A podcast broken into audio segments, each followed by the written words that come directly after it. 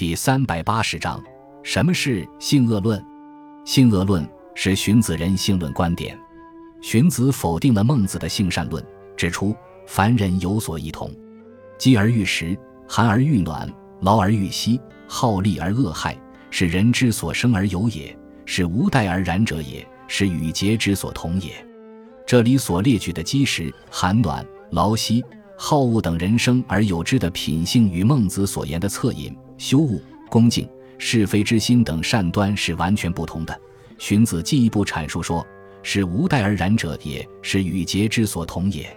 可以为尧禹，可以为桀直，可以为工匠，可以为农甲，在直著错习俗之所积耳。又言才性之能，君子小人义也。好容恶辱，好利恶害，是君子小人之所同也。人之生故小人。”无师无法，则为利之见耳。尧禹者，非生而惧者也；夫起于变故，成乎修为，殆尽而后备者也。荀子指出，这些人生来就有的能为，在于尧禹等贤圣之人与桀只等暴恶之人是一样的。人的本性是唯利是图的小人，成为君子者在于后天的修为。